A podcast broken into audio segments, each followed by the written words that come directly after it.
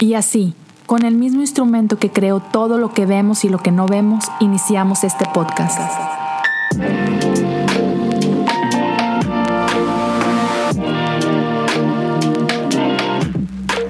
Bienvenidos a Cosas Comunes.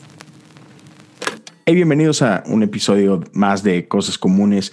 Eh, el día de hoy estoy emocionado porque junto con, con, un par de amigos vamos a estar hablando de, de, de un tema que, una, me gusta y dos, por ahí varias razas me, me, me, había estado insistiendo en que grabáramos algo que tiene que ver con eh, la vida de Wesley, el legado de Wesley y, y un poco de doctrinas y historia de, de qué onda con, con los metodistas. Así que por causa de esto, le, le pedí a un par de amigos que, que me acompañaran.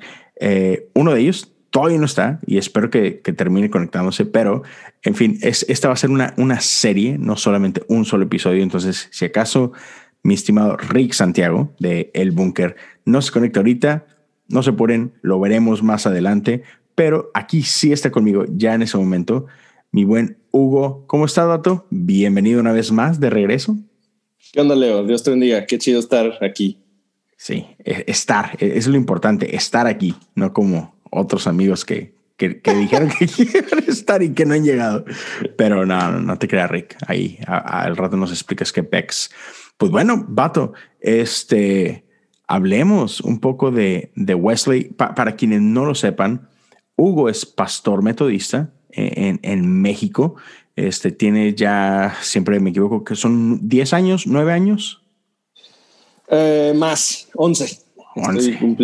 Este es mi año 11 ya. 11, fíjate. Entonces, hey, 11 años acá, este, y, y pues, hey, sabe, sabe bastante, ha estado en esto desde hace tiempo. Oficialmente fuiste a, a, un seminario metodista, entonces, hey, entonces aquí estamos. Vamos, vamos a hablar un poquito de, de esto para quienes no, no sepan mucho. Eh, metodismo es, es, una denominación fundada por Wesley, uh, John Wesley y John Wesley. Su, su hermano Charles Wesley, un colaborador ahí impresionante. Y entonces mucha gente nos ha preguntado, hey, ¿qué es eso? de metodistas, o sea, ¿por qué se llaman así? ¿Son cristianos? Y cosas de ese tipo. Entonces, vamos a hablar un poquito, un poquito de esto.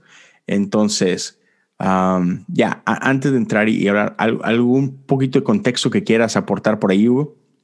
Pues nada, eh, vaya, metodismo es, es, eh, es una denominación, le llaman denominaciones históricas. Este, en, en el caso de, de, México, por ejemplo, este, el, el, metodismo es una de las tres denominaciones históricas que llegan a México y se establecen eh, en 1800, empiezan en 1862 con los bautistas uh -huh. y, y, luego llegan los presbiterianos y en 1873 llegan los metodistas, se establecen en la Ciudad de México.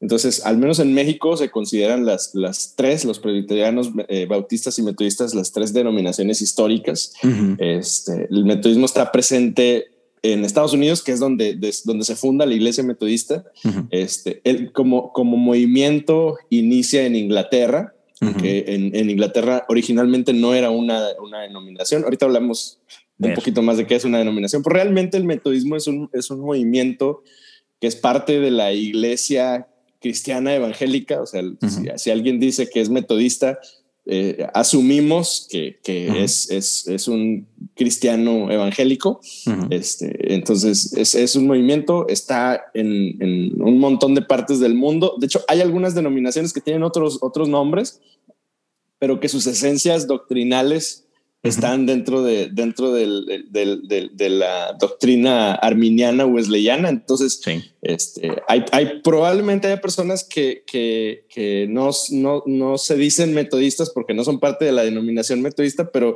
muy probablemente son más metodistas de lo que creen, porque eh, su enseñanza, eh, la doctrina, eh, las, los énfasis doctrinales de sus iglesias, aunque no son parte de la denominación, son muy metodistas. Entonces, sí. Este, Y como, citando un par de ejemplos, por ejemplo, la iglesia pentecostal y asambleas de Dios nacen de la iglesia metodista. Exacto.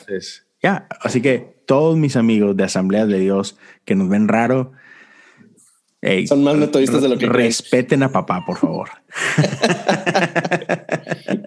claro. Ya, Hillsong, hey, Hillsong son, son como nuestros nietos también. Algo así. Sí, Hillsong nació de, de Asambleas de Dios, la, que, la cual nació de la Iglesia Metodista. Así como que, a final de cuentas, todos estamos conectados, eh, somos familia. Entonces, como, bien decías tú, ¿no? Este, la Iglesia Metodista es parte de eh, la Iglesia Evangélica Protestante. O sea, es que nunca he entendido eso. Protestantes, evangélicos, eh, es lo mismo. Entonces, ya, de, ahí viene. pero hablemos de esto. ¿Qué es una denominación? Ya, hace, hace ratito estaba justo platicando con alguien que me está, alguien de la iglesia me hizo esa misma pregunta. ¿Por qué hay tantas denominaciones? O sea, ¿cuál, es el, Y contando. Y, y, cada día, este, cada que hay una riña en una iglesia se crea una nueva, ¿no? y, yo le contestaba que, que porque, porque existe esta idea errónea de, de creer que una denominación es el equivalente como a una religión distinta. Entonces, ah. el pleito este de religiones, eh, el, argumento eh, eh, que, muchas personas observan es que cada una piensa que tiene la razón. Entonces, alguien me, me, preguntó, o sea, las denominaciones son lo mismo, cada denominación piensa que tiene la razón y que los demás están equivocados. Y yo le decía, no necesariamente, o sea, realmente una denominación cristiana eh, simplemente eh, eh, es un grupo de hermanos nuestros que, al igual que nosotros, predican la escritura, que, en la mayoría de los casos este, la, Biblia es, es, la regla de vida este, de, la iglesia, o sea, y, simplemente cada, cada grupo o cada denominación ha elegido poner un énfasis particular a una doctrina en específico. Así, la, iglesia pentecostal tiene un énfasis muy especial y muy particular respecto de la doctrina del Espíritu Santo y, en, casos muy particulares de la llenura del Espíritu Santo. este, y, así, entonces, em, cada denominación va a tener un, un, énfasis doctrinal particular y no es que no es que sea el único importante, Simplemente en la experiencia de ese grupo cristiano, esa doctrina en particular marcó en algún momento, probablemente cuando se fundó o en algún momento durante la historia de ese, grupo, marcó un, antecedente muy especial que hizo que ese grupo tomara esa línea doctrinal como el eje en el, en el resto de la doctrina cristiana. Entonces, así hay hermanos nuestros que, que su énfasis es la segunda venida de Cristo y, la escatología es el, es el énfasis doctrinal de, esa, de, ese, de ese grupo cristiano, ¿no? Y entonces hasta tienen una eh, postura muy particular al respecto, ¿no? Entonces, en el caso de los metodistas, la, la doctrina eje del, del, metodismo, y la compartimos junto con los nazarenos, por ejemplo, es la santidad. Eh, entonces, e, ese es, de alguna manera es el eje y, no es que el resto de las cosas no sean, no sean importantes, pero, pero simplemente hemos tomado esos, esos énfasis, la santidad, la, regeneración, este, el, énfasis muy particulares alrededor de los cuales gira nuestra, nuestra enseñanza doctrinal. Y, como decías tú, y no es que para otra denominación de santidad no sea importante, sino que eh, en este caso eh, no, es, no es solamente santidad como tal, sino cómo se ve la santidad, ¿no? Eh, ¿qué, significa esto? ¿En dónde aplica y, cuál es este, su alcance y todas estas cosas? Lo que hace, como que digamos que específico esto, ¿no? Pero también una, un dato interesante en cuanto a denominaciones es que muchas veces influye el, terreno, ¿no? O sea, la geografía. Ah, porque, por ejemplo, sabemos que el movimiento protestante inicia en Alemania, ¿no? Con Martín Lutero. Eh, sin embargo, después, cuando este movimiento alcanza Inglaterra, pues ahí se, desarrolla lo que conocemos como la iglesia anglicana, la iglesia de, la iglesia de Inglaterra, ¿no? Entonces, digamos que los mismos, o sea, tenemos que entender y metemos un poquito en historia que cuando, cuando inicia el movimiento protestante, o sea, Lutero no es el único que está al frente de eso. hay gente como él, ¿no? Y, pues Europa, ¿no? La, conexión que siempre ha tenido Europa es especial. Entonces había gente junto con él que, que, que eran parte de este movimiento de reforma. Y entonces quienes están en Inglaterra, pues, y, y igual me regreso un poco, la intención de Lutero jamás era crear una denominación o crear una iglesia nueva. Él simplemente quería, como dice la palabra, reformar, restaurar la iglesia católica y los principios de ella, ¿no? Pero, bueno, termina siendo expulsado de la iglesia y eso lo lleva a, pues, formar esta otra iglesia, ¿no? Y de ahí y a, a nacer en otros lugares deriva en una separación. Hay que decir que, que, esta eh, separación de, las iglesias nacionales de la iglesia romana se da eh, eventualmente, o sea, no se da al mismo tiempo. O sea, Alemania y, todas las, naciones alrededor de Alemania, em, eh, encabezadas por Lutero y por el resto de los principados de Alemania, este, lo hacen al, al principio. Y, siempre hay una, cuestión política detrás. O sea, lo otro es que no, no podemos negar que la reforma fue tanto espiritual y, doctrinal como política, porque al final del día las naciones lo que querían era separarse de la influencia y la hegemonía de, Roma, el Papa. Y de hecho, la iglesia anglicana surge por la misma razón. O sea, hay, hay una fractura hay, y hay hasta películas de eso y están buenísimas. Este, hay una fractura y, y, al final del día, eh, para entrar en contexto, hay un rey que quiere separarse de su esposa, que es española, y, necesita la, la el aval. Este, el aval del Papa, el Papa no se lo quiere dar y finalmente hay una tercera en discordia que se llama Ana Bolena. Este, y el rey eh, finalmente eso se convierte solo en el pretexto para, para separarse de Roma. Y entre los muchos efectos que ocurren es que es que Inglaterra se independiza pero la iglesia de Inglaterra también se independiza. Y, y, y, surge una nueva iglesia que es la misma iglesia lo dijiste muy bien hace rato es, una iglesia católica en esencia. Ah. este pero empieza a caminar empiezan a caminar un poquito separados no de, de claro de los católicos. Ya, exacto. Y, entonces, o sea, eh, todo este rollo de, denominaciones y esto es, en otras, le podemos poner otra palabra, se llaman organizaciones. Y, esto nos lleva a, la modernidad, ¿no? O sea, a donde estamos hoy parados. O sea, el, el, número de, de iglesias independientes o no denominacionales está creciendo muchísimo, ¿no? Y y el término es un poquito medio engañoso, porque a lo mejor muchas iglesias nacieron o, o, se consideran no denominacionales, pero seamos realistas, toda iglesia tiene una cierta filiación doctrinal, ¿no? Entonces, simplemente por algún tiempo quizás no, no estaban bajo la, como le llamamos esta palabra, no estaban bajo la cobertura de este, alguna organización. ¿Y, qué ha pasado últimamente, en los, no sé, quizá la última década o, algo así? Es que lo que se volvió muy común son redes de iglesias, ¿no? Y, por ejemplo, unas muy populares, este, una a nivel mundial es, hey, pertenezco a la familia de Hillsong. Increíble, increíble organización, increíble iglesia, este, sin duda un, ejemplo en, muchos sentidos. Y luego en, en México y por ende en Latinoamérica, otra que, tiene una influencia muy fuerte, más vida, ¿no?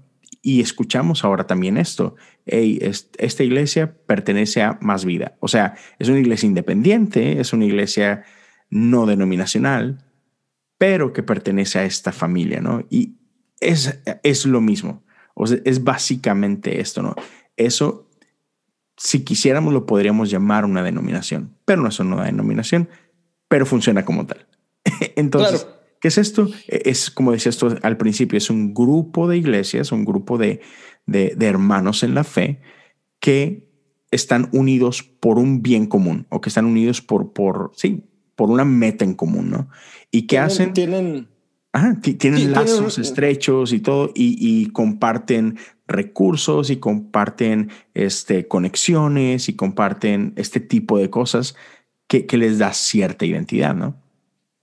Claro, digo, la verdad es que ese es, em, si, si analizamos la historia de la iglesia, realmente eso ha pasado desde siempre. Es decir, así, así es como han surgido, así es como surgió, em, como surgió el movimiento metodista, de la misma forma surgió el movimiento de las asambleas de Dios, este, la iglesia de Cristo, la iglesia cuadrangular, ya más acá, por ejemplo, en México en, en los setentas, este, cuando surgen las, las iglesias en el norte, las iglesias de Castillo del Rey y en la Ciudad de México, las iglesias de amistad cristiana, este, que al final del día es, es, la misma idea. Es un grupo de hermanos afines que, que, que tienen una afinidad doctrinal, que tienen un, un, perfil muy, muy parecido y que al final pues están haciendo iglesia. Digo, hay que, hay que reconocer que la historia se escribe todos los días y, y, nuestros, tanto nosotros como nuestros hermanos este, de, de las, de las redes de, de Hilson o de Más Vida o de algún otro grupo, pues estaban escribiendo la historia, ¿no? Dentro de unos 20, 30 años,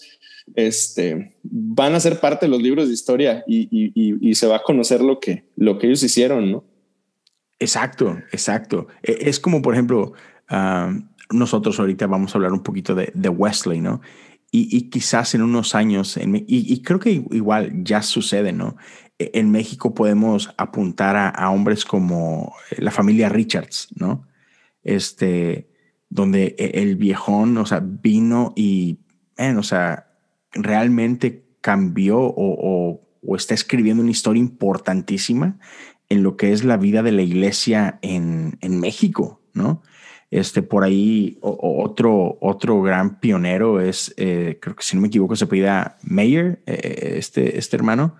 Wayne Myers. Wayne Myers, que, o sea, no sé, tiene 70, 75 años sirviendo a México, ¿no? Fácil. Claro. Una, cosa así. Y, y, o sea, y la cantidad de, de pastores que ha influenciado y, iglesias que ha, que ha sembrado es un día eh, pudiéramos decir, un, amigo le llamó, ah, es el Billy Graham de, de Latinoamérica, ¿no? De México.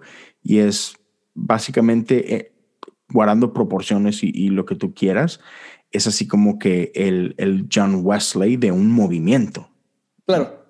Y esos son los que todavía están vivos, porque, porque podemos mencionar a Gonzalo Vega, que es el, el, pastor fundador del Centro Calacuaya en la Ciudad de México, eh, al hermano Timoteo Ost, que es el, fundador de los centros de fe en el norte de México y en la Ciudad de México también. O sea, eh, eh, son, son gente que, que es, hay que, hay que darle honra ¿no? al, al, al trabajo que ellos, ellos oh. hicieron y al legado que, sobre el cual estamos trabajando todavía nosotros en la iglesia, ¿no? Ya, ajá, exacto. Y, y, otra vez que simplemente, o sea, son gente que, o todos estos movimientos nacen como una respuesta al, llamado de, de, Jesús, ¿no? A, este, hey, ir y hacer discípulos a todas las naciones, ¿no?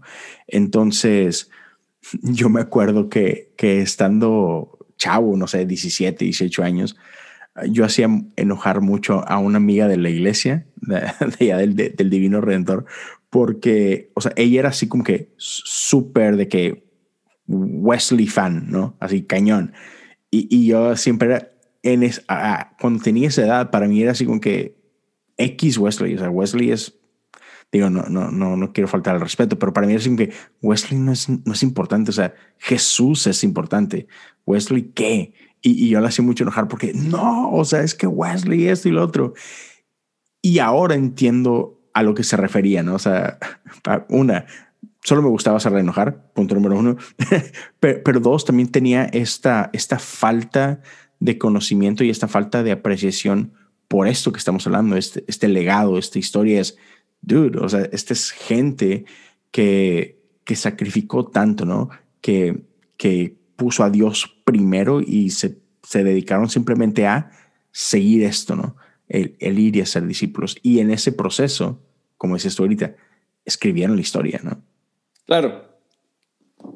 Ya, entonces hay un poquito, ¿no? De, de, esto, de, de, qué es una denominación y por qué. Entonces, otra vez. Ahora, dale, dale.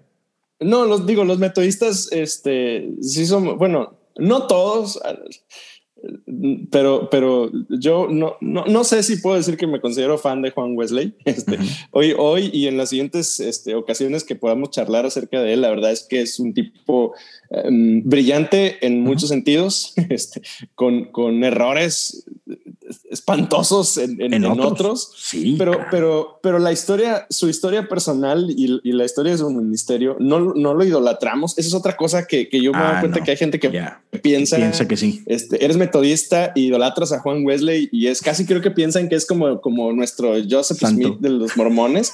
este, y, que lo que diga él es, la ley. No, no es cierto. él, él, fue un predicador brillantísimo. El tipo predicó miles de sermones en su vida. Había días que él predicaba cinco veces este, por día en, cinco diferentes lugares. la verdad es que quienes estamos en, el ambiente de iglesia y, enseñamos la palabra sabemos lo desgastante que puede ser predicar una vez al día. Este, el en un lo hacía lugar.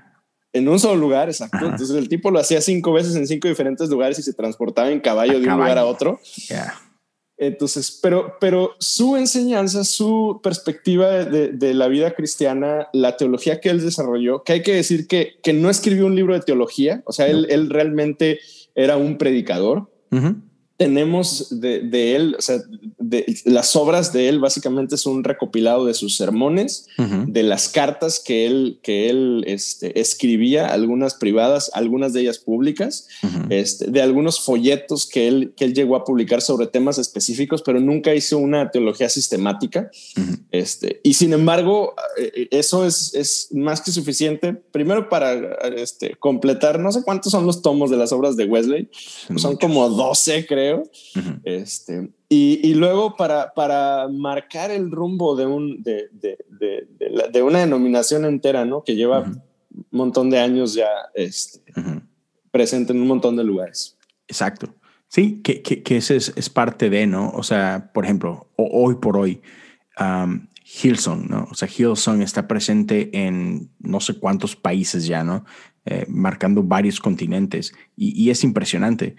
Y, sin embargo, eh, haciendo una comparación, o sea, por ejemplo, no sé, Hillsong está en 30 países, una cosa por el estilo.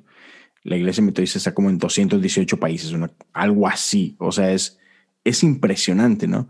Este, y, tiene sus, sus pros como tiene sus contras, ¿no? Este, pero ah, una, una de las cosas que, que, me gusta mucho, y después hablaremos acerca de, de cuáles son estos, estos puntos doctrinales que, que, que marcan o que hacen diferencia. Nos meteremos después más en esto, pero hoy de lo que, de lo que quiero que sí hablemos es de unas, unas cosas que marcaron eh, el rumbo y, y, que hicieron que la iglesia metodista sea lo que hoy es, ¿no? Entonces, para, para empezarnos a meter un poquito y mojarnos los pies, es Ah, hablabas tú ahorita de cómo eh, John Wesley es un hombre inglés, ¿no? E, e, él y su hermano, eh, ciudadanos de, Inglaterra, que eran parte de la iglesia anglicana, la iglesia de Inglaterra, y de hecho él muere y él se dice a sí mismo, yo soy anglicano. otra vez, eh, el movimiento metodista como tal, o sea, como denominación, nace después de su muerte. y en los Estados Unidos. En los Estados Unidos, exactamente. O sea, porque otra vez, él, hasta el día de su muerte, él, él, se consideraba parte de la iglesia anglicana y todo su trabajo, todo lo que desarrolló, era al servicio de la iglesia, de, Inglaterra, ¿no? Entonces, pero una, una de las cosas que, que, empiezan a marcar su vida es, otra vez, él, era un pastor itinerante, o sea, él, estaba al servicio de, de, su iglesia, al servicio de su obispo, y, y cumplía con las asignaciones que le daban y en su tiempo, en su época, había otro gran predicador, este George Whitfield. Y tenías tú un dato y yo uno un poquito diferente de que, por ejemplo, la, impresión que yo tengo, lo, que yo he leído de él es que el cuate era este, un predicador increíblemente apasionado, increíblemente carismático, las masas lo seguían y algo que lo distinguió a él es que él sacó el evangelio de las puertas de la iglesia o de, las, de las cuatro paredes de la iglesia. ¿no?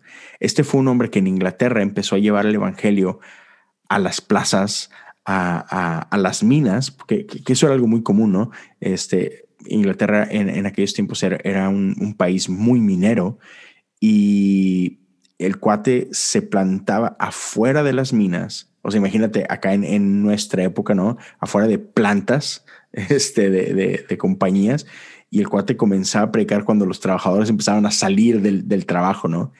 Y miles se quedaban a escucharlo. La, imagen de, él, predicando en las minas, nos imaginamos estas, estas minas como anfiteatros, como unos grandes fosos eh, que, funcionaban como una especie de teatro. Entonces la gente podía sin problemas acomodarse en, el lugar y escuchar al, predicador. Este, George Whitefield, un, un predicador de, afuera, y Juan Wesley, por, por el contrario, un tipo de, iglesia. Él, él, es hijo de un pastor, él es hijo de un ministro anglicano que se llamó Samuel Wesley. Eh, toda la vida en la iglesia. Él, él, es, él, él es uno de 19 hijos, es una familia súper numerosa. Este, la mayoría de ellos, todos ellos eh, eh, educados en la fe anglicana, este, aunque por ahí hay, una discrepancia porque se dice que su mamá, aunque está casada con, con, Samuel Wesley, ella este, tenía, tenía una doctrina un poquito diferente a la, de los anglicanos, pero bueno, ese es, detalle este, teológico de su mamá, doctrinal de su mamá. Pero al final él, educado en Oxford, este, ministro anglicano desde siempre, un tipo de iglesia que, en algún momento incluso se, va como misionero a, lo que hoy son los Estados Unidos. Él se va a Georgia, este, viaja eh, en barco y, tiene una estancia no muy prolongada. Este, y muy agradable. y ni muy agradable. Eh, hay mucha tela que cortar de su vida personal y, de la experiencia que él tiene en, América, pero finalmente regresa y, regresa este, frustrado, regresa este, ponchado. Sí, sí, no sirvo para este, esto. Eh, entonces, de hecho, hay, en sus diarios dicen yo, yo venía a convertir a los indios, pero ¿quién me convertiría a mí? Porque, porque él, a pesar de que es un predicador, este, él eh, eh, es, es, confrontado en una crisis existencial que él tiene en, en, el viaje y durante su estancia en América, es confrontado a, a, si verdaderamente su fe era, real, era genuina, si, si, tenía las convicciones que se supone que él debería tener como ministro. Entonces, este, finalmente regresa y, y, y cuando regresa, pues ya en Inglaterra él tiene experiencias con Dios importantes, ¿no? Este, se dice, quiero nada más agregar este detalle de, biográfico. Eh, él, él, regresa y es muy influido por los moravos. Los moravos, este, volvieron a estar de moda hace algunos años cuando, cuando surgieron estos movimientos de la iglesia de oración 24 horas. Este, entonces, porque originalmente los moravos son los primeros que tienen este tipo de, movimientos de oración permanente, ¿no? Entonces, él es influido por los moravos y en, en 1738, el 24 de mayo, porque él lo relata en su diario, él, él tiene la experiencia de la salvación, la experiencia genuina de salvación. Él intelectualmente, él, él, pensaba que era salvo, pero ese día se dio cuenta que, que, necesitaba el toque de Dios, ¿no? Que haga, que le hizo, hizo arder su corazón. Hizo arder su corazón. la descripción que él tiene. Sí, sí, sí. Este, y entonces, a partir de ese momento, su vida y su ministerio se transforman y, hay un nuevo fuego. Y, pero, pero quiero enlazarlo con, con George Whitefield, porque se dice que en sus diarios, en, el diario de Wesley, él, él solo se expresa tan emotivamente otra vez el día, el primer día que él predica delante de multitudes. Lo, lo, empiezan a correr de, de las parroquias donde él, él, va a predicar, o sea, va, va a alguna parroquia y, y, le piden que se retire y ya no le cierra la puerta de esa parroquia. Este, luego empieza a predicar en, en los, en los eh, cementerios que están afuera de las, de las parroquias y también de ahí lo corren. Eh, y entonces finalmente se encuentra con este hombre, George y lo invita a predicar con, con afuera de una mina, se reúnen 10 mil personas y él dice eh, que la experiencia es, es tal y, y lo, lo, describe de una manera tan emotiva como cuando él, se, cuando, como cuando él tiene la experiencia del corazón ardiente. Ya. al final del día un predicador que, que se siente lleno de Dios y del Espíritu Santo cuando está cumpliendo ¿no? su llamado. Sí. Y, que de hecho tiene una frase que, que, me gusta mucho, ¿no? Que, que le preguntan a él de el, qué rollo, o sea, ¿cómo, le haces, no? Porque otra vez, por decenas de miles se, juntaban a, a, escucharlo y todo esto, ¿no? Y él tenía esa frase de que, hey, ah, se me fue la frase, pero algo así como que eh, hablaba esto de, de, arder, ¿no? De que, hey, solamente prende fuego y, la gente viene a verte arder, una cosa por el estilo. Ah, no puede ser que se me haya olvidado la frase. Tengo que, tengo que buscarla. No, no sé si te, te, acuerdas un poquito tú de eso. No, la tengo presente, pero... Déjame, déjame tratar de, de, encontrarla rapidito. Pero yo creo que tiene que ver, y ese es un énfasis muy wesleyano. Em, hay, hay, una, hay una, una de las, de las doctrinas fundamentales del, del, del, metodismo es el testimonio del Espíritu Santo. Es esa certeza que tiene una persona de que Dios ha obrado en su corazón, de la, de la regeneración, del nuevo nacimiento. Eso que pasa en la conciencia, en el corazón, en el espíritu de una persona, que, que, la salvación y el mensaje del Evangelio deja de ser intelectual y se convierte en algo real y vivo en, en, en, nosotros. Entonces, eh, ese es un énfasis wesleyano porque él mismo lo, lo, vivió, él y su hermano, de hecho, su hermano unos días antes de, de unos días antes que él, relata la misma experiencia de decir, yo sabía, pero ahora me siento salvo, me siento perdonado, me siento a Dios trabajando dentro de mí. ¿no? Entonces, eh, ese, ese rasgo eh, caracterizó al movimiento metodista desde el principio. O sea, de hecho, eventualmente esto se convierte en una revolución de, predicadores laicos, es decir, de predicadores que no recibieron una formación teológica formal en, algún, en alguna escuela, universidad o seminario,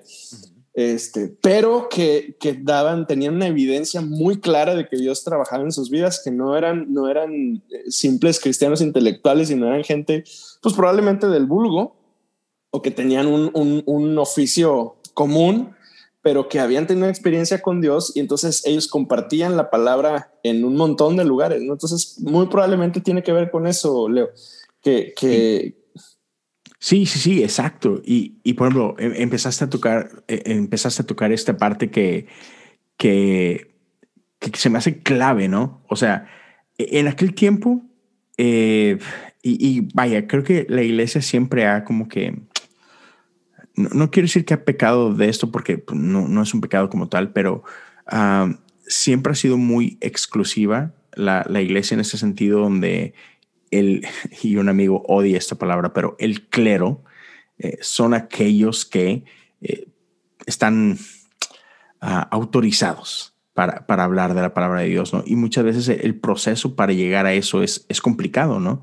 Este, llámese de, cualquier denominación, pero, pero eh, por ejemplo, en, en Estados Unidos, eh, la iglesia metodista, si tú quieres ser un, un, pastor ordenado, tienes que terminar tus estudios universitarios, o sea, terminar tus, tus cuatro años de universidad, tienes que conseguir tu máster en divinidades y pasar por un proceso de cinco años eh, dentro de la iglesia para poder ser ordenado. Entonces, o sea, imagínate. O sea, hay, gente que puede conseguir un doctorado más rápido que eso. es, oh. e, e, es, así de, complicado, ¿no? Y, entonces hay muchas denominaciones que tienen procesos así, bastante difíciles para predicar la palabra de Dios, ¿no? Y entonces Juan Wesley ah, se dedicó a capacitar, como bien decías tú, a gente común, gente común y corriente, este, y a poner este, herramientas en sus manos para ir y predicar el Evangelio y para, otra vez, crear esto que, que hoy está muy de moda, que son iglesias en casa. Y, y es algo que, que, era parte base de, del ministerio de Wesley, ¿no?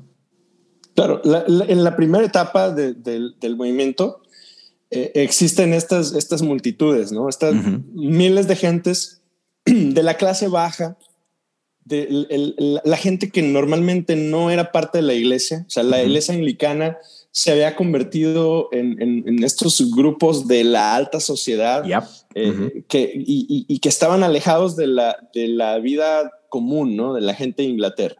Y, en ese momento la, sociedad inglesa está fracturada, o sea, están los muy ricos, pero también están los muy pobres ah, que, que, no tienen acceso a la iglesia, que, que, no, que, que la iglesia no, no, solo no tienen acceso a la iglesia, probablemente sí había parroquias a las que podían asistir, pero no hay una conexión con ellos porque, porque la iglesia está desconectada de la sociedad. Entonces, lo que, lo que sucede cuando, cuando Whitefield y, Wesley empiezan a, predicar, y hay que decir que no son los únicos, porque hay más predicadores este, itinerantes en ese momento, ¿no?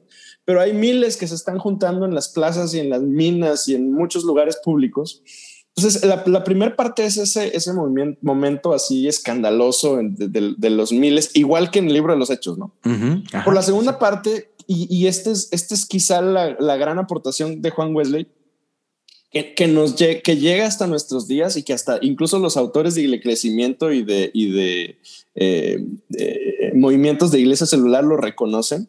La gran aportación de Juan Wesley realmente no es, no es solo predicar a multitudes en la calle, sino la manera de organizar a esas multitudes para que uno sigan, sigan siendo parte de la iglesia anglicana, porque al final del día, en, esencia, no estaba fundando una nueva iglesia. ellos eran miembros de la iglesia de Inglaterra. Entonces, su aportación fue mm, ayudarlos, dirigirlos a que sean parte de la iglesia anglicana, pero también eh, proveer los recursos para que ellos fuesen alimentados espiritualmente en las áreas en las que la iglesia no estaba aportando o no estaba siendo relevante, ya que está de moda ser relevantes, este, no, no, no, no, estaban conectando con eso. Entonces ahí es, es quizás la, la mayor aportación de Wesley, esa capacidad de organizar a miles de personas en grupos pequeños y, que, y que eventualmente generó necesidades que tuvieron que ser este, resueltas, porque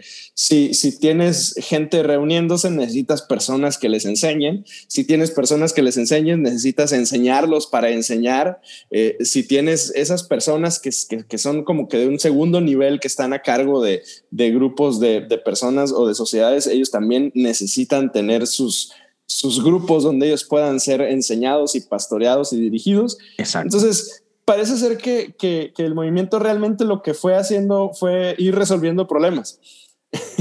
Entonces, eh, las multitudes necesitaban ser pastoreadas y se crean, o más bien se, se toma un modelo que es común en Inglaterra en ese, en ese momento que se llama sociedades, que básicamente son grupos de personas que se reúnen para un fin.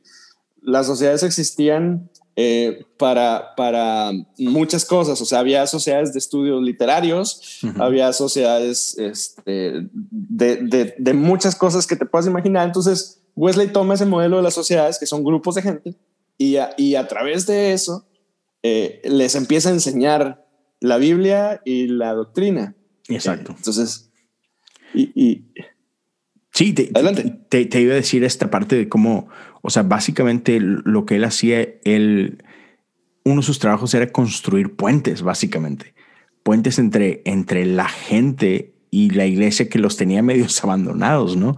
O sea, el, trabajo de Wesley era, o sea, sí predicar, pero en cierta forma era como, como un evangelista eh, a, nombre de, de la iglesia, ¿no? Entonces llegaba gente y, les enseñaba, y, esta parte me encanta, les enseñaba qué es lo que significa ser cristiano en el mundo real.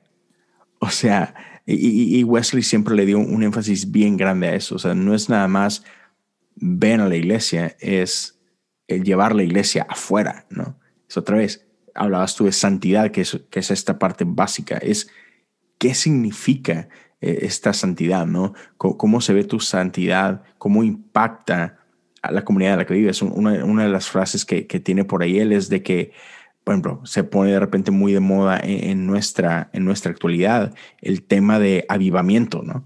E incluso hay, hay iglesias que todo el tiempo están orando por avivamiento y por avivamiento. Y, y para Wesley, e, él no concibía un avivamiento que no transformaba tu, tu sociedad, ¿no? Entonces, Ya, o sea, avivamiento no significa iglesias llenas, este, multiplicación de servicios y no, era la transformación de tu comunidad. Eso es avivamiento, ¿no? Entonces, me, encanta esa parte, como, como él, él a través, todo lo que hacía tenía como que esto en, como misión, ¿no? O sea, otra vez, conectar a la gente a Dios, este, pero, pero que, que pudieran vivir de manera muy práctica su fe, ¿no? Una, una de las cosas que, que los, los, libros de historia destacan de las sociedades y eventualmente de las bandas, vamos a hablar de eso, estoy seguro más adelante. Sí, ahorita, ahorita. Pero eran, eran, eran grupos, era, era la, lo heterogéneos de los grupos. Es decir, eh, no, no, no distinguían entre, entre clases sociales. O sea, la sociedad asistía tanto el rico como el pobre y de hecho se promovía que, que, que, que hubiera liderazgos este, variados. Eh, y, y, era una especie de, de, círculo virtuoso que yo creo que la iglesia mantiene. Quiero pensar que la iglesia mantiene y si, y si en algún momento no lo hacemos, debemos procurarlo. Y es que, que eh, haya esa, esa, que no existe esa diferencia de clases dentro de la iglesia porque promovían la ayuda mutua y el fortalecimiento mutuo entre los que tenían y los que no para suplir las necesidades unos de los otros. En algún momento incluso había, había líderes de, de sociedades o de bandas este, que no eran letrados, que no eran, no eran ricos, que les tocaba dirigir grupos eh, eh, con miembros que sí lo eran. entonces eso, eso generaba un ambiente de, igualdad, de equidad, de, compañerismo que, que, que, no se tenía en ese momento en Inglaterra. Entonces, Exacto. es cierto, o sea, sí, sí, e, ese es otro detalle loable de, del movimiento metodista. Claro, y, y, y junto con esto, nació, nació ahí en Inglaterra eh, este centro que, que, Wesley forma, que y todavía existe, eh, se conoce como New Room, o sea, el cuarto nuevo, y que es el que funciona como, como la base, ¿no? Como los, los cuarteles generales donde la gente iba y se capacitaba. O sea, New Room, o sea, hoy por hoy eh, tenía una capilla donde, donde tenían servicios, y, pero también tenía este, este cuarto enorme, no, no un cuarto enorme, pero era un edificio donde tenía creo que dos, tres plantas lleno de salones donde podían reunirse a recibir entrenamiento, capacitaciones, tener los grupos, o sea, si había alguien que, no podemos tener grupo en casa, pero aquí nos podemos reunir y empieza a crearse todo esto, ¿no? Y entonces había dos cosas que, que, que marcaron el movimiento metodista y una eran las bandas y otra eran las clases. Me gustaría que tocáramos qué es cada una y qué la distinguía. Ok. las sociedades eran, eran grupos grandes de personas. Eh, cuando alguien era, empezaba o entraba eh, como parte del movimiento, eh, escuchaba a algún predicador o era invitado a asistir a alguna de las sociedades, era una reunión que se realizaba entre semana. y, y, en esa reunión este, la, la, eh, se, predicaba la palabra, es decir, y, el compromiso de quien asistía a una sociedad era asistir a su parroquia el domingo y asistir a la reunión de sociedad entre semana. Entonces eran dos, dos cosas diferentes, ¿no? entonces eh, eh, notaron la necesidad de, de del grupo pequeño del compañerismo, de la comunión cristiana que no se puede dar en, reuniones masivas de más de 200 personas. Y se forman las bandas. Las bandas eran, eran grupos homogéneos de hombres o de mujeres. Eh, y, la, intención de las bandas era el seguimiento de la experiencia cristiana y la rendición de cuentas. Es, es un grupo súper interesante para poder ser parte de una banda, tú necesitabas ser parte de una sociedad. Y entonces eh, eh, tú asistías a la sociedad, la, la, congregación entre semana, y, pero asistías también a tu banda. Y en tu banda, tú asistías, en el caso de los hombres, asistían con un grupo de varones, en el caso de las mujeres, con mujeres. Entonces la, conversación se ponía un poco más intensa, porque mientras que en las sociedades tú llegabas escuchabas y aprendías, la, la, reunión de banda era más bien una reunión de grupo pequeño de rendición de cuentas que, que, que no, era, no era una cosa sencilla. Si tú asistías a una, a una reunión de banda, tú, tú necesitabas saber que ibas a ser cuestionado y te iban a, motivar a examinar tu fe y tu experiencia y tu santidad personal de, de, de, manera concienzuda. Entonces, las bandas de hecho tenían una agenda para cada, para cada reunión. Las bandas eran grupos pequeños de 8 o 10 personas. Eh, y entonces, entre las preguntas que, que, se hacen entre las bandas, por ejemplo, la, más famosa que, que motiva la, a la creación, a la composición de un himno es cómo está tu alma. Exacto. Es decir, la, primera pregunta es, cómo estás, ¿Cómo, cómo está tu corazón, cuál es la condición de tu corazón, ¿no? Y por eso está, existe este himno, ¿no? It is well with my soul. es una respuesta a, ese, a, esa, a esa primera pregunta, pero, pero esa es la más ligera de todas. O sea, el resto de las preguntas es, eh, ¿has, ¿has, cometido algún pecado durante la última semana que, que debas confesar? ¿Has tenido alguna lucha personal eh, que ha sido constante? Este, ¿has, ¿Has tenido pensamientos impuros que debas, este, que, que, que quieras compartir? ¿Estás viviendo en santidad?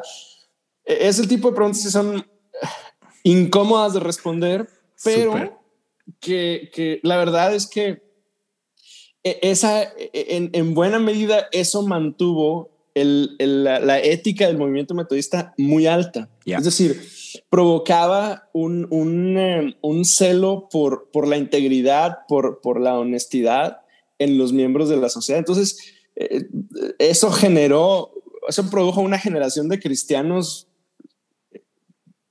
ejemplar en muchos sentidos porque eran, eran personas comprometidas con su, con su iglesia local, que eran parte de una sociedad, de la sociedad metodista y además estaban en un ambiente de rendición de cuentas. este, y así, así funcionaban las, las bandas. ya eh, y que me encanta porque, o sea, se, se, generaba esta cultura de vulnerabilidad que hoy en día es tan... Ah, sí, o sea, hoy hablamos un montón de esto, ¿no? De vulnerabilidad y la importancia de vulnerabilidad y era, y era algo que, que distinguía a este tipo de grupos, ¿no? Porque, como bien lo dices, la neta no está fácil. No, no, no es fácil abrir tu corazón y, y, tocar estos temas, pero este, tenías a hombres y mujeres dispuestos a hacerlo porque eran gente que estaban apasionada por Jesús, ¿no? Y sabían que eh, el ser vulnerable era, era necesario, ser vulnerable era, era clave para, para que el espíritu pudiera hacer lo que solamente el espíritu puede hacer, ¿no?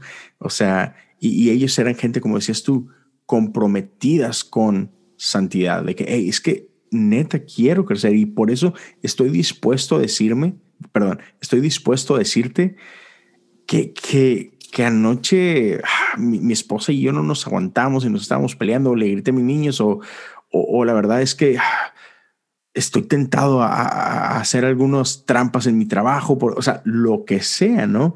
Y, era ese, ese grupo donde gente era honesta unos con otros y se creaba este compañerismo entre gente, porque no es como que ah, pues hoy, voy a ir a abrirle mi corazón a estos ocho y mañana le comparto mi corazón a otros ocho. No, no, no. Se generaba estos grupos de personas con quien hacías vida, ¿no? Y, podían ser grupos con los que claro. terminabas muriendo, ¿no? Este, y estaba increíble esa parte. Claro. Ya. Y bueno, eh, eh, en este caso, hoy en día, si no me equivoco, no, sé si era el, mismo caso eh, en, la época de Wesley, pero eh, al menos en, inglés yo, tengo este entendimiento de, clases y bandas como ah, clase en este grupo que, que hablabas tú como de 8, 10, 12 personas. Y, bandas era el grupo todavía más pequeño de 3 máximo, ¿no? Que, si no me equivoco, tú mantienes todavía hasta hoy uno de estos grupos, ¿no?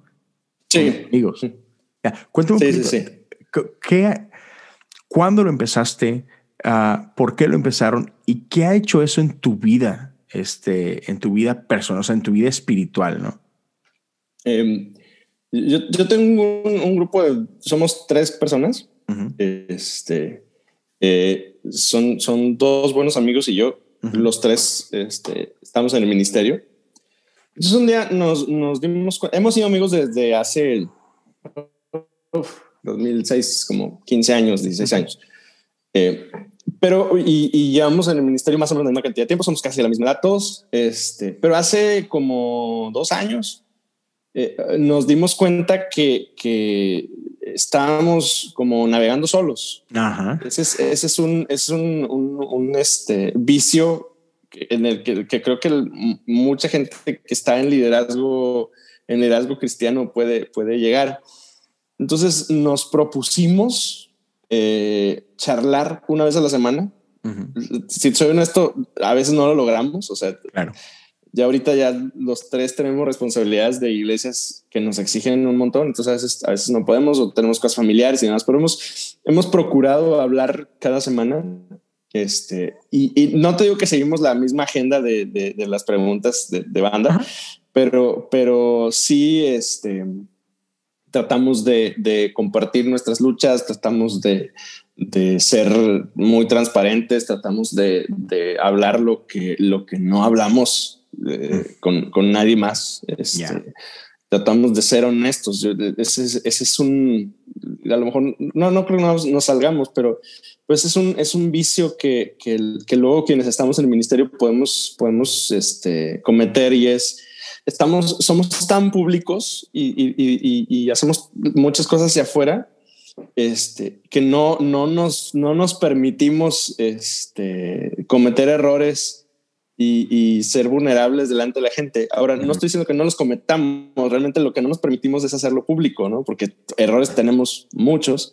Pero entonces ese grupo ha sido, ha sido como un, este, pues un oasis en muchos momentos cuando, cuando pues, las cosas no están saliendo bien, cuando las situaciones de iglesia o de casa no, no, no funcionan como quisieras.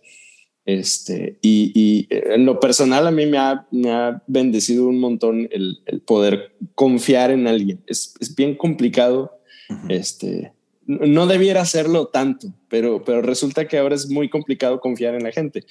Entonces, este, eh, y, yo sí, sí, sí procuro. Este, a veces, a veces nos falla, este, cuando hemos andado afanados alguno, pero lo intentamos. Claro, y, es que muchas veces, ah, no solamente, pero la vida de, de pastores puede ser muy solitaria.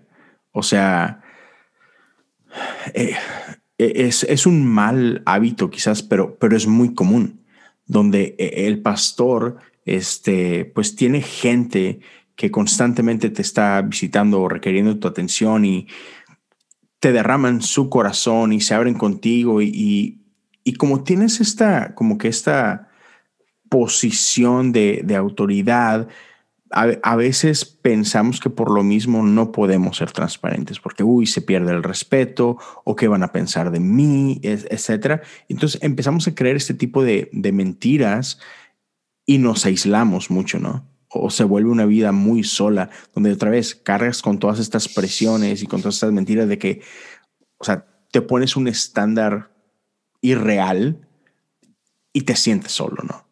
Si te pones la estola del ministerio todo el tiempo. Todo el tiempo. Pesa muchísimo. Sí. Exacto.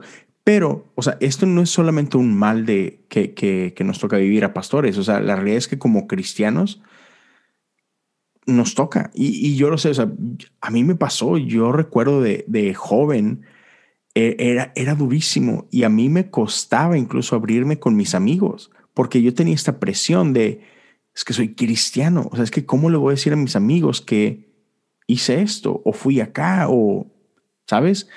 Y, entonces creo que como cristianos a veces nos cuesta mucho entender de que, hey, eres una persona, o sea, eh, Jesús no demanda perfección.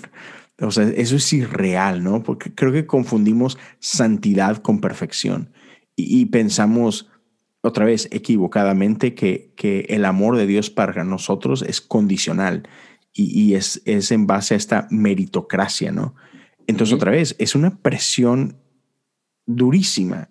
¿Y, y qué, qué, pasa? Que terminamos viviendo mentiras. Entonces, uh, mi invitación, y, y, como que ya para ir cerrando ahorita, mi invitación a la gente es, porque, porque esto de lo que estamos hablando ahorita, que, Wesley inició hace varios cientos de años atrás, es algo que seguimos viviendo, nada más que otra vez le llamamos otros nombres. Este, tenemos nuestra experiencia de domingo y, por ahí las sociedades es lo que hoy muchas iglesias relevantes llaman el midweek, ¿no? Porque hasta eso tiene que ser en inglés. Este, entonces, estos servicios de media semana, ¿no? Entonces, son buenos, son necesarios, pero yo, yo sé que muchas iglesias hoy en día tratan de empujar bien fuerte los grupos pequeños. Y cada iglesia tiene un nombre diferente, grupos de conexión, grupos de vida, como se llamen. Pero creo que hay veces como, que como, como miembros de iglesia, uh, no sé, hay algo que, que te hace pensar de que, nah, no lo necesito, o no, es que no tengo tiempo, y, ay tenemos muchas razones por las cuales no somos parte de este tipo de grupos. Mi invitación es, por favor, por amor a tu vida, sé parte de un grupo pequeño. O sea, claro. Eh, eh, no tienes idea, eh, créeme, esto no es para tu iglesia, no es para que tu iglesia diga, ah, sí, tenemos 20 grupos de conexión o tenemos 200 grupos de conexión. No. Neta, no, no es para ellos. Es, es porque le hace bien a tu alma. Entonces, si tu iglesia tiene grupos pequeños, tiene grupos de conexión, por favor, te invito, sé parte de uno de ellos. Este, si tu iglesia no tiene este tipo de grupos, habla con tu pastor, habla con tus líderes y, compártele de esto, ¿no? O sea, otra vez, si no los tienen, hey, pastor, podríamos tenerlos. Este, igual ahorita en medio de COVID se pueden hacer, o sea, vía Zoom y hay muchas maneras, pero en serio, creo que, que este tipo de grupos son, ah, tú, tú lo dijiste, son un oasis uh, para nuestras almas y, y creo que hay una diferencia bien grande o, vas a notar una diferencia bien grande en tu vida en cuando no era parte de un grupo pequeño y cuando sí eres parte de un grupo pequeño. O sea, porque ser, ser cristiano es mucho más que asistir a la iglesia un domingo, ¿no? Es, es, es un estilo de vida completamente, ¿no? Entonces, créeme que vas a notar la diferencia. Y un grupo pequeño no es solamente un grupo donde vas a ir a aprender más, o sea, no, se trata de eso, es, es un lugar donde vas a ir a abrir tu alma y, a estar en, en, relación con otros y tener esta, ¿cómo se dice? El accountability, eh, tú lo decías ahorita, este... Rendición de cuentas. Rendición de cuentas, gracias. Entonces, sí, que e, es esencial. Sí, eh, fíjate que yo, yo, pues en la iglesia me toca dirigir muchos grupos. Este, dirijo el grupo de líderes de células, este, tengo una, una reunión de hombres, una, una, célula de hombres. Este, además, estoy en mi, en mi, en mi, en mi célula este, este, locochona. Eh, y, y este, e, e, el, el, el ambiente de, de de grupo pequeño es inigualable. O sea, eh, eh, ¿cómo decirlo? Quien no ha estado, quien no ha sido parte de un grupo pequeño, no sabe de lo que se pierde. la, cantidad de cosas que suceden en tu alma y en tu corazón cuando compartes una taza de café y un pan y te pones a, a, hablar de tus dolores y de tus achaques. Y, simplemente oran los unos por los otros. Yo creo que esa es, la esencia de los grupos pequeños. Eh, vaya, el movimiento metodista inicia con unos pocos y termina con decenas de miles en toda Inglaterra. Este, y un viejito que, que, Wesley, que, muere finalmente, este, que muere sin, sin un peso, pero, pero que deja eh, establecidos un montón de gente que está conectadas unos con otros de una manera no, no tan institucional, realmente muy orgánica. este, eso, es, eso es lo que, esa es la esencia de la iglesia. O sea, no, no, no, no le busquemos, lo, lo, dijiste perfecto. por el bien de tu alma, se parte, se parte de un grupo pequeño. Sí, y, y, y realmente, o sea, una invitación a, esto que, llegamos a mencionar. O sea, no tengas miedo de abrir tu alma con, otra persona, ¿no? Este, muchas veces nos detiene el, juicio o el miedo al juicio, pero es, hey, este, este ejercicio no es un ejercicio para ver quién tiene el pecado más impresionante, este, eh, quién es el peor de todos. No, o sea, es, es, simple, es una invitación a, a crecer, es una invitación a dejar que, dejar que el Espíritu de Dios haga el trabajo que, que solamente Él puede hacer. Y otra vez, vulnerabilidad es, es clave, es esencial. tú jamás podrás vencer a un enemigo que no estás dispuesto a reconocer, ¿no? Eh, eh, entonces, eh, ya, el enemigo de nuestras almas está al acecho, ¿no? Y, y la, la, intención es crear esta desconexión de tu relación con Dios, ¿no? Y cuando vivimos en secreto, cuando vivimos en, en las sombras, es difícil tener, tener una relación de amor con, el Padre, ¿no? Entonces, sí, es, simplemente eso, es esta vulnerabilidad te va a permitir eh, disfrutar de, una conexión con Dios a, otro nivel, a otro nivel. Entonces, otra vez, ya, sean parte de, este, los invito, los invito cañón. Y, así como que nada más un, un, recordatorio, vamos a estar teniendo varios de estos, de esos episodios y vamos a estar hablando pronto de, yo creo que ya empezando la próxima semana nos metemos un poquito más de lleno a, ciertas doctrinas y, y, qué es lo que lo hace especial. Pero en este primer episodio queremos dar, tenemos un poquito de contexto, un poquito de historia, quién es Wesley, dónde nace la iglesia metodista y, y ya, vamos a empezar a meter eh, la, eh, en el próximo episodio con, con un poquito más de esto que llegamos a tocar ligeramente de santidad y qué es el, el, cuadrangular y, cuáles son, eran estas, este, estos pilares ¿no?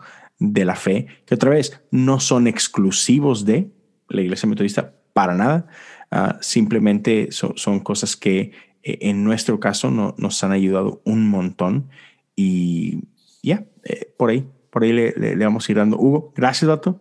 Gracias por, por acompañarme. Hoy, hoy nos tocó desvelarnos bastante. este... Qué, qué, qué, chulada desvelarse. Sí. Charlando tan rico como hoy. Sí, sí, sí. Pero bueno, señores, gracias a todos por, por escucharnos. Eh, los invito que quieren conocer más, este, tienen algunas dudas, si quieren que lleguemos a hablar de ciertas cosas en particular, mándenos un mensaje, este, mándenos un DM. a mí, ya saben, este, mi Instagram, Leo Lozano HOU. pueden mandar por ahí sus dudas, cualquier cosa. Hugo, ¿cuál, es tu Instagram para que también, si alguien quiere preguntarte algo? Hugo Almanza. Hugo ahí estoy a la orden. Fácil. Entonces, ya saben, nos escuchamos muy pronto. Gracias a todos por, por acompañarnos este día. Cuídense mucho, que tengan una increíble semana. Dios me lo bendiga.